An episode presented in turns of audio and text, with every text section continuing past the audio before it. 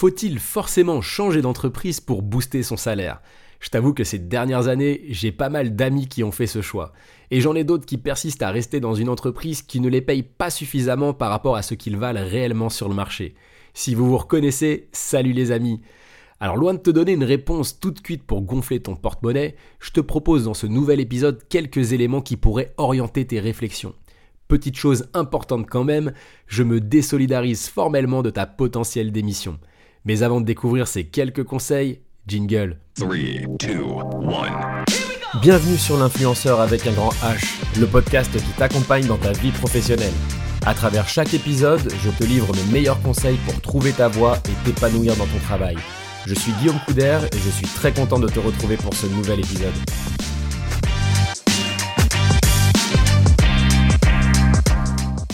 Alors le premier ingrédient ou le premier élément à considérer, c'est que les augmentations au sein d'une même entreprise oscillent généralement entre 1 et 5% Ceci étant dit, si tu es considéré comme indispensable à ta boîte, il y a des chances que tu puisses faire chanter ton boss en toute bienveillance bien sûr.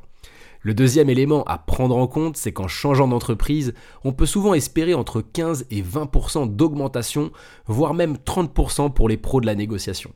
Surtout si ton profil est ultra pénurique sur le marché du travail.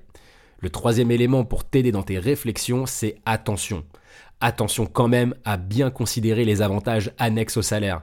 Parmi ces fameux amis qui ne changent pas de boîte en étant, n'ayons pas peur des mots, sous-payés, certains bénéficient de packages vraiment intéressants qui leur permettent de rivaliser avec des concurrents qui ne proposent qu'un salaire fixe. Je sens que certains d'entre vous hésitent encore.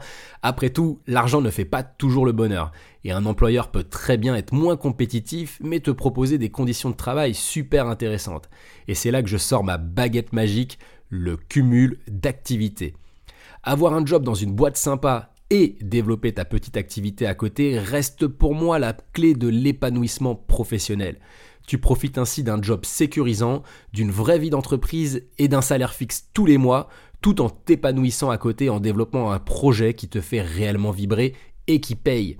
Alors plutôt que de réfléchir à rester ou à partir, je t'encourage à explorer cette troisième voie du cumul pour booster ton salaire. Je suis curieux de savoir ce que tu en penses. N'hésite pas en tout cas à partager cet épisode à des amis qui pourraient être concernés.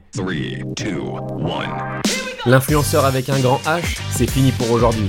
Merci d'avoir écouté cet épisode, j'espère évidemment qu'il t'a plu. Si tel est le cas, n'hésite pas à t'abonner pour ne pas louper le prochain. A bientôt